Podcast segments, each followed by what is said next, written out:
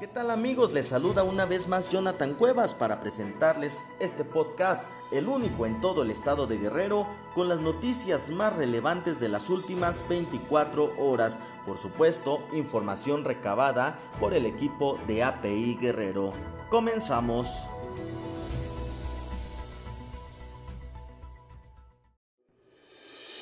Durante tres días, pobladores de la comunidad de El Pescado, en la zona serrana del municipio de Coyuca de Catalán, Guerrero, han estado pidiendo ayuda a través de redes sociales y otros medios ante el asedio que viven por parte de grupos armados. La comunidad perteneciente al ejido de Guajes de Ayala, de acuerdo con pobladores, se encuentra rodeada desde hace tres días, mientras un pequeño grupo de policías comunitarios resisten en los cerros. Mujeres, ancianos y niños permanecen resguardados en el centro de salud de la localidad, donde apenas si han probado bocado, pues tampoco pueden salir a comprar víveres o medicinas.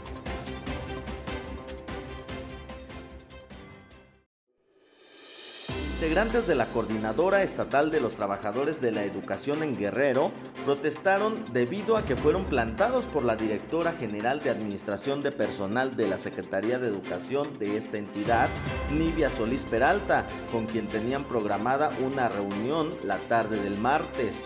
Ante esto, la mañana del miércoles se manifestaron de manera pacífica a la altura del monumento a las banderas en Chilpancingo, donde realizaron labores de boteo y volanteo para dar a conocer también sus demandas.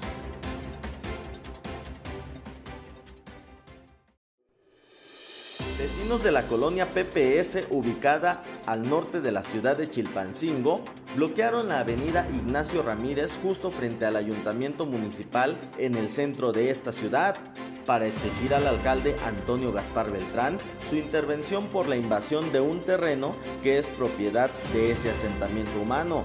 Unos 10 habitantes llegaron y se apostaron sobre esa vialidad alrededor de las 12.25 horas de este miércoles, por lo que se vio suspendido el transporte de automovilistas particulares, así como del transporte público.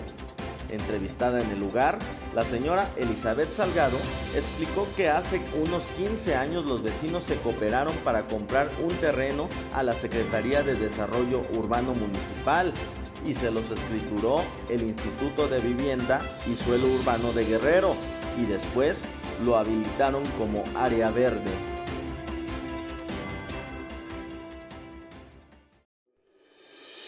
Consejo Distrital 21 del Instituto Electoral y de Participación Ciudadana emitió la constancia de mayoría a Sandra Velázquez Lara, candidata del Partido Acción Nacional, quien ganó la elección para presidir el Ayuntamiento de Pilcaya durante el periodo 2021-2024. Esta es la tercera ocasión que la ciudadanía refrenda su confianza en la panista que, durante años, ha venido consolidando su liderazgo mediante el trabajo constante y de triunfos electorales para el Partido Blanquiazul, representando dignamente los principios de acción nacional, impulsando acciones en favor del bien común para la ciudadanía de su municipio. Cabe destacar que Sandra Velázquez ha sido el cuadro político de acción nacional con mayor crecimiento y solidez en la región norte del estado de Guerrero.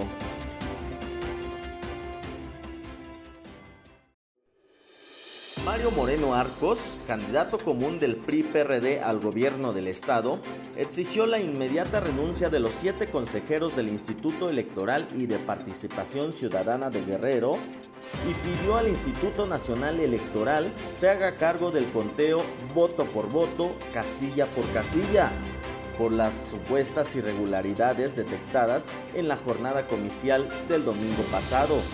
Este miércoles, el contendiente ofreció una conferencia de prensa en el Hotel Holiday Inn, al sur de la capital, en la que estuvo presente la candidata panista Irma Lilia Garzón Bernal, además de los dos dirigentes estatales del PRI, Héctor Apresa Patrón, y del PRD, Alberto Catalán Bastida. En dicha conferencia, denunció que los consejeros manipularon la elección al solo haber computado presuntamente el 37% de las actas electorales y no tomar en cuenta en el programa de resultados preliminares los votos que supuestamente le favorecieron en varios municipios del estado.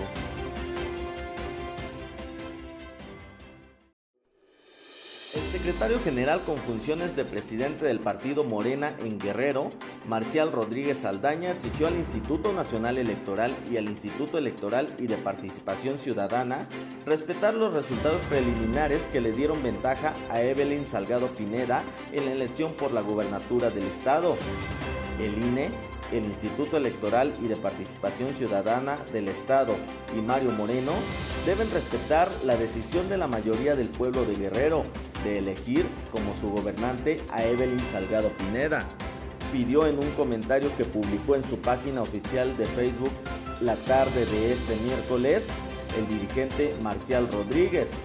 El líder morenista recordó que el abanderado del PRI-PRD Mario Moreno Arcos se comprometió a respetar el trabajo de los miles de funcionarios de casillas que organizaron la elección, de los consejeros del IEPC, pero que hoy pide su renuncia, lo cual es muy irresponsable ya que ello suspendería la calificación de la elección de la gobernadora.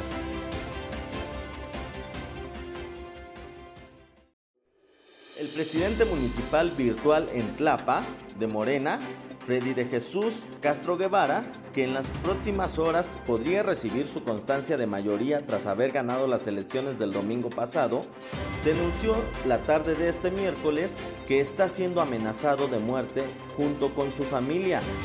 A la vez, el Frente de Izquierda Solidaria del Partido Movimiento Regeneración Nacional, Morena, alertó que una vida humana está en peligro y pidió solidaridad de los actores políticos para su compañero y hermano Freddy de Jesús Castro. A través de un comunicado pidieron a los militantes de Morena, diputados locales, federales, senadores y todos los simpatizantes en general solidarizarse con su compañero. Hicieron un llamado al presidente de la República, Andrés Manuel López Obrador, así como al presidente del INE, Lorenzo Córdoba, para que actúen de inmediato para salvar la vida de Freddy de Jesús.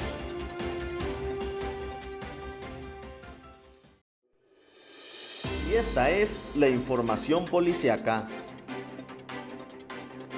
Un menor de edad que se encontraba en las playas del destino turístico de Cihuatanejo fue arrastrado mar adentro y rescatado sin vida.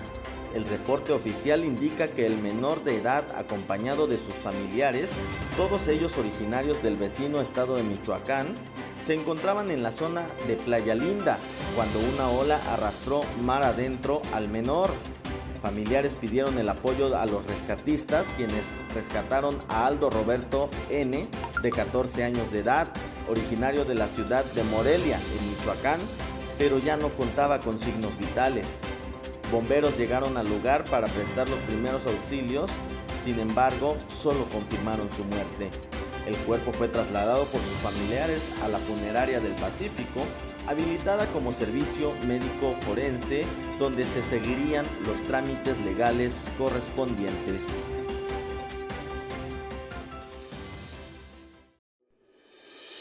De dos impactos de bala fue asesinado un hombre en pleno centro de la ciudad de Acapulco. El reporte de la policía indica que alrededor de las 15.30 horas de este miércoles se alertó al número de emergencias 911 que en la calle Nicolás Bravo de la colonia Centro, cerca de la gasolinera Modelo, se había registrado un ataque armado. Policías acudieron al lugar y encontraron a un hombre tirado en la banqueta. Vestía playera gris, bermuda de color blanco, tenis claros y una gorra de varios colores. Peritos de la Fiscalía General del Estado realizaron las diligencias de ley, localizando en el área dos castillos de bala percutidos.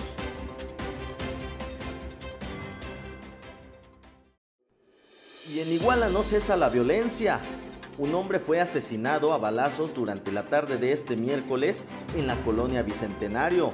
La víctima fue identificada por sus familiares como Jorge N., de aproximadamente 35 años de edad, quien recibió por lo menos tres impactos de proyectil de arma de fuego en el cuerpo. El ataque ocurrió alrededor de las 15.30 horas en un predio de ese asentamiento humano ubicado al poniente de la ciudad, y a un costado de la colonia Arboledas.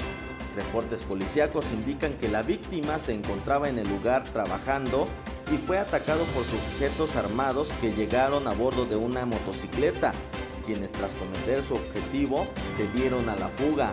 Al llegar las autoridades, en el lugar encontraron al hombre sin signos vitales, por lo que se encargaron de acordonar la escena del crimen y más tarde personal de la fiscalía acudió a realizar las diligencias correspondientes.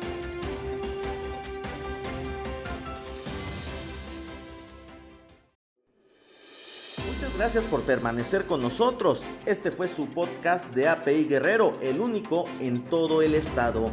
Mi nombre es Jonathan Cuevas y los invito a que nos sigan acompañando día con día. Por supuesto también les invito a seguir nuestras plataformas digitales. En Facebook estamos como API Guerrero, Agencia Periodística de Investigación y API Iguala. En Twitter nos encuentran como arroba API Guerrero. En YouTube como API Guerrero. También, por supuesto, estamos en Telegram y estamos en Spotify y Amazon Music. Muchas gracias, que tengan un excelente día.